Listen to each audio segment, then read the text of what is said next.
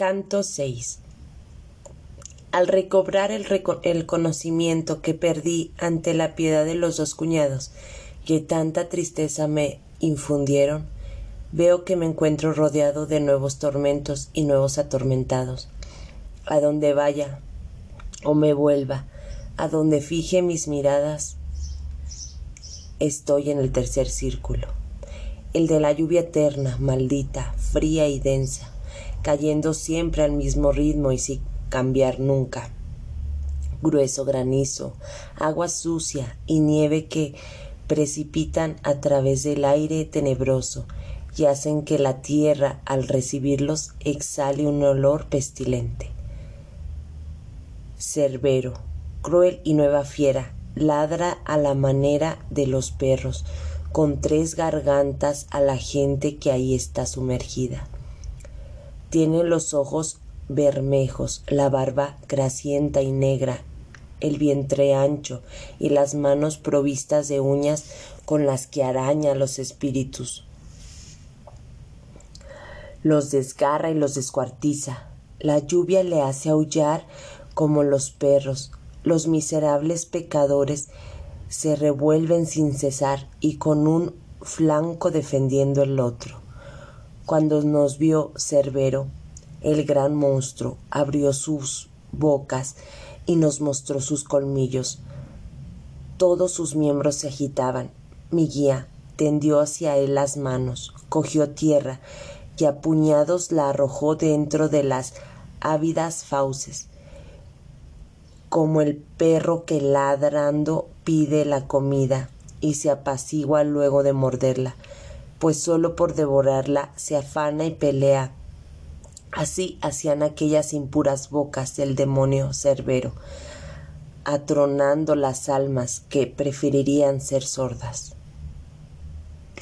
Pasamos por encima de las sombras, abatidas por la pesada lluvia, poniendo nuestros pies sobre sus cuerpos vanos que solo apretaban, aparentaban ser personas. Todas yacían por tierra, menos una que estaba sentada y se levantó. Apenas vio que pasábamos adelante y me dijo Oh tú que has venido a este infierno, reconóceme si puedes tú naciste antes que yo muriera. Y yo le contesté, la angustia en que estás quizás sea la causa de que no me acuerde de ti, como si nunca te hubiese visto. Pero dime tú, ¿quién eres?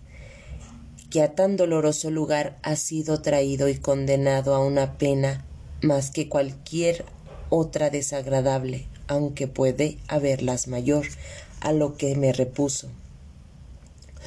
Tu ciudad que está tan llena de envidia que ya desborda el vaso, me tuvo consigo en una vida más serena. Vosotros, sus ciudadanos, me llamáiste Siaco. Y por represensible pecado de la gula me encuentro, como ves, sometido a esta lluvia. Y no soy aquí la única alma triste, pues todas estas sufren igual castigo por el mismo pecado. No dijo más, y yo le respondí Siaco, tu aflicción me conmueve hasta el punto de hacerme verter lágrimas, pero dime, si lo sabes, ¿a dónde llegaron los ciudadanos de aquella ciudad dividida? Dime si hay algún justo, y dime por qué razón tan gran discordia se apoderó de ella. Me contestó, las dencias prolongadas los llevarán al derramamiento de sangre, y el bando salvaje expulsará al otro con gran ofensa. Luego, tres años después, caerá aquel, y el bando rival subirá con la fuerza de quien hasta ahora parece presentar ayuda, ya uno, ya a otro. Por largo tiempo mantendré alta la frente, teniendo a la otra durante a la otra duramente sometida bajo el peso de la desgracia y de la afrenta. Hay dos hombres justos que no son escuchados, la soberbia la envidia y la avaricia son las tres chispas que han incendiado los corazones. Con esto terminó su lacrimógeno discurso y yo le supliqué Quiero que sigas enseñándome y me regales en tus palabras Farinata y Teyao, que tan honorables fueron Jacopo, Rusticuxi y Arriago y Mosca, y los demás que emplearon sus talentos en obrar bien, dime, ¿dónde están? Y haz que los reconozca, pues me espolea el deseo de saber si el cielo los consuela o el infierno los atosiga. Todos están entre las almas más negras, más abrumados por diversas culpas, se encuentran en lo más profundo del Averno.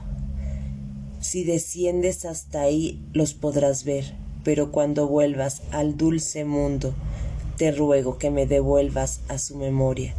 Nada más te digo ni respondo. Entonces torció los ojos que había tenido fijos, me miró un momento y luego inclinó la cabeza, cayendo de nuevo entre los demás ciegos. Y mi guía me dijo ya no volverá a levantarse hasta que suene la angélica trompeta, cuando llegue la potestad enemiga del mal. Cada cual volverá entonces a ver sus tristes tumbas, recobrará su carne y su figura, y escuchará la sentencia, que resonará perdurablemente. Pasamos así despaciosos a través de la repugnante mezcla de las sombras y de la lluvia, rozando brevemente sobre la vida futura, por lo cual dije, Maestro, estos tormentos después de la gran sentencia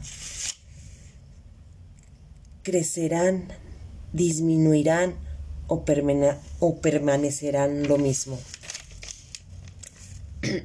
A lo que me contestó, recuerda que tu ciencia enseña que, cuando más perfecta es la cosa, más sensible es el bien y al dolor, y aunque esta gente maldita no llegará ya a la verdadera perfección, espera ser más perfecta de lo que es después del juicio.